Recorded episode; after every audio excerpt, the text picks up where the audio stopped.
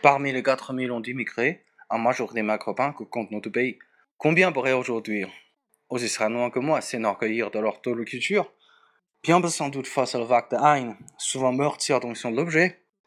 Mais avant de dire en quoi ces hommes nous lancent un défi est capital pour nous de relever, et quelle chance qu'ils représentent finalement pour notre pays. Il faut dissiper nos produits de fausses, voire de mensonges délibérés. L'accueil des étrangers, ne n'oublions pas, est une vocation profonde de notre pays. Et celle-ci a largement contribué à notre histoire, à notre prospérité et à notre rayonnement passé.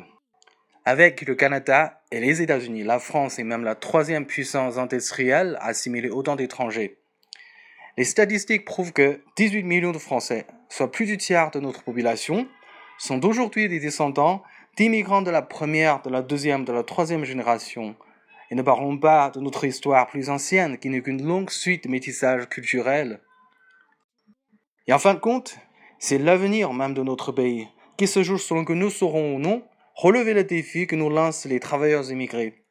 Sur un plan strictement démographique, leur départ sera une faillite.